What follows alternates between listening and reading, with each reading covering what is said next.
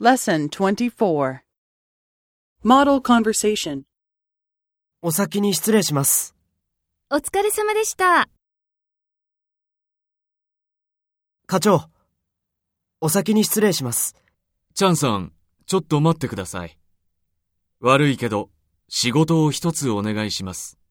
はい。この報告書を中国語に翻訳して、北京事務所に送ってください。わかりました。締め切りはいつですか明日の朝9時までにお願いします。はい。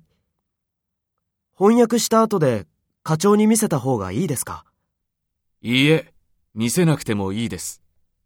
今から接待に行かなければなりませんから。わかりました。ジャンさん、お先に失礼します。お疲れ様でした。